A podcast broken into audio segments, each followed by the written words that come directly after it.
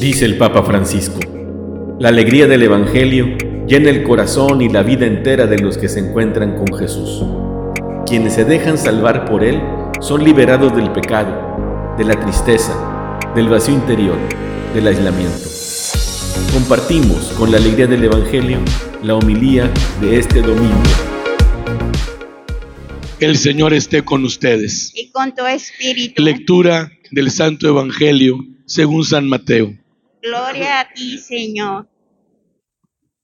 En aquel tiempo se reunieron los fariseos para ver la manera de hacer caer a Jesús con preguntas insidiosas en algo de que pudieran acusarlo.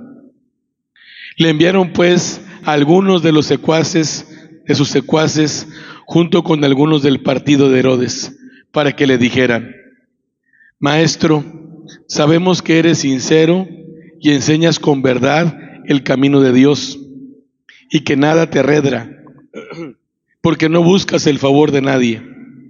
Dinos pues, ¿qué piensas?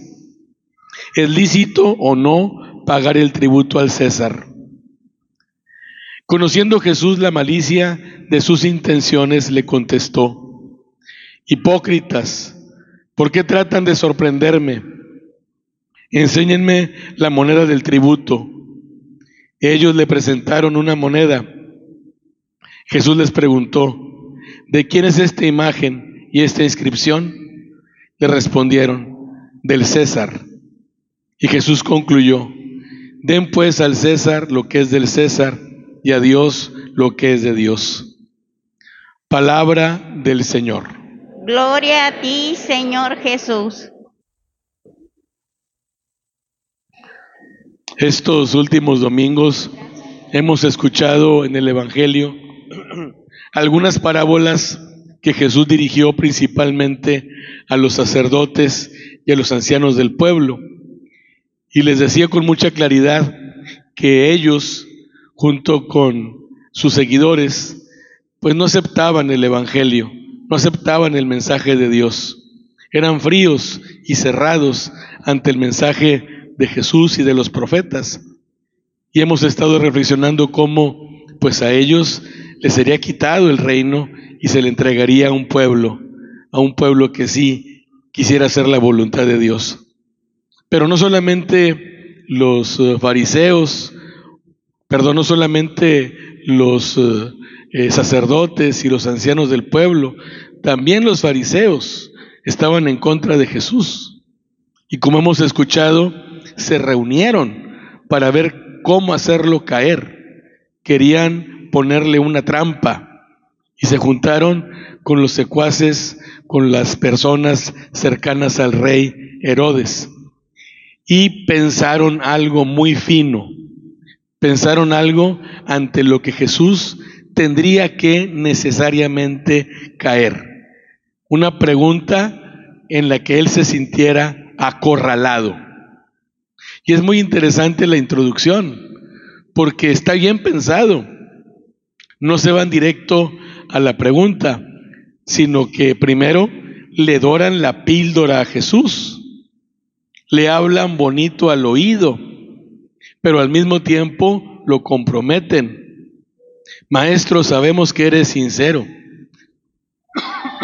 Y es cierto, Jesús es sincero. Y enseñas con verdad el camino de Dios.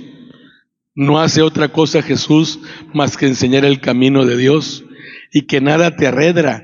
Es decir, no sucumbes ante los, ante los demás, sino que tú dices la verdad siempre, porque no buscas el favor de nadie.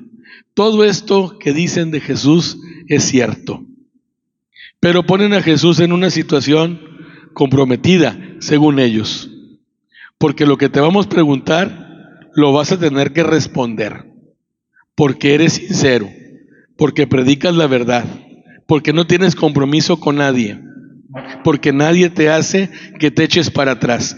Por eso lo que te vamos a preguntar lo tienes que contestar con toda sinceridad.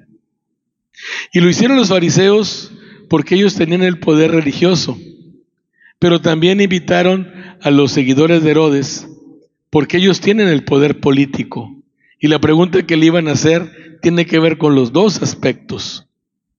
¿Es lícito dar el tributo al César o no? ¿Qué quiere decir esto? Sabemos que el pueblo de Israel estaba sometido a la autoridad romana. Y los judíos odiaban tener que pagar impuestos a una nación extranjera. Y ellos veían esto no solamente como una humillación, sino incluso lo veían como una herejía, porque el emperador se creía Dios, eran como una idolatría. Y le recordaba permanentemente a los judíos el sometimiento. Si Jesús decía, sí, es lícito pagar el tributo al César, la autoridad religiosa se le iba encima, porque estaba de acuerdo con el imperio, porque estaba de acuerdo con la divinización del emperador, porque estaba siendo atraidor a su pueblo. Y si decía que no, los que iban a entrar eran los herodianos, porque lo iban a poder acusar de rebelde, de estar en contra del imperio, y lo podían acusar por cuestiones civiles. Estaban bien contentos los fariseos y los de Herodes, porque no tenía para dónde hacerse. De las dos maneras que respondiera, sí, lo atacaban, no, lo atacaban. De tal manera que Jesús les dice, a ver, traigan esa moneda. Primero los llama hipócritas. Es muy bonito eso, porque Jesús no se deja caer en la tentación de las palabras dulces que le dijeron los fariseos y los herodianos, sino que efectivamente no se arredra y va a decir la verdad. Y no va a estar complaciendo ni a uno ni a otro. Traigan esa moneda. ¿De quién es esta imagen? Porque se acuerdan antes, los, las monedas tenían la imagen de algún héroe. Tenía la imagen del emperador, del César, de Tiberio. Y la respuesta de Jesús fue muy simple. ¿De quién es esta imagen? Del César. Pues den al César lo que es del César. Regrésenselo. Si esta moneda es de él, pues désenla. Pero la segunda parte de esta pregunta, de la respuesta a esta pregunta, es también interesante. Y es a final de cuentas a lo que Jesús quiere llegar. Pero den a Dios lo que es de Dios. ¿Y qué es de Dios? ¿Una moneda? ¿Qué es de Dios? Todo es de Dios. Nosotros mismos somos de Dios. Él imprimió en nosotros su imagen, no la imagen de un emperador terrestre. Nosotros hemos sido creados a imagen y semejanza de Dios. En nuestra vida está la imagen de Dios nosotros le pertenecemos a Él. Y por eso también nosotros nos debemos a Él. Él es de Dios, nosotros somos de Dios. Y el tributo que vamos a ofrecer al Rey del cielo no es una moneda, sino es nuestra vida. Somos suyos. Y por otro lado también nos envió a su Hijo y dice San Pablo que Jesús es la imagen de Dios invisible. No es cualquier moneda, es la presencia misma de Dios en medio de nosotros. De tal manera que Jesús les hace entender la superioridad de Dios sobre todo poder humano. Les está diciendo que nadie está por encima de Dios y que solo a Dios merece, solo Dios merece nuestro tributo, solo Dios merece nuestra adoración y solo Dios merece que le demos todo lo que somos. Que al César le den su monedita. Si eso es el problema, dénsela, no pasa nada. Nosotros pertenecemos a Dios, somos suyos.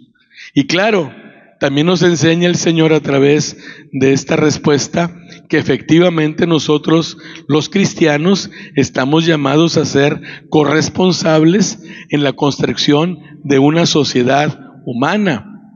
y que tenemos la obligación, sí, de pagar nuestros impuestos. Jesús lo hizo y hay testimonio de ello. Jesús cumplió también con los poderes humanos y nosotros como miembros de una sociedad lo hacemos también y pagamos al César lo que es del César, pero con la conciencia de que nosotros somos de Dios.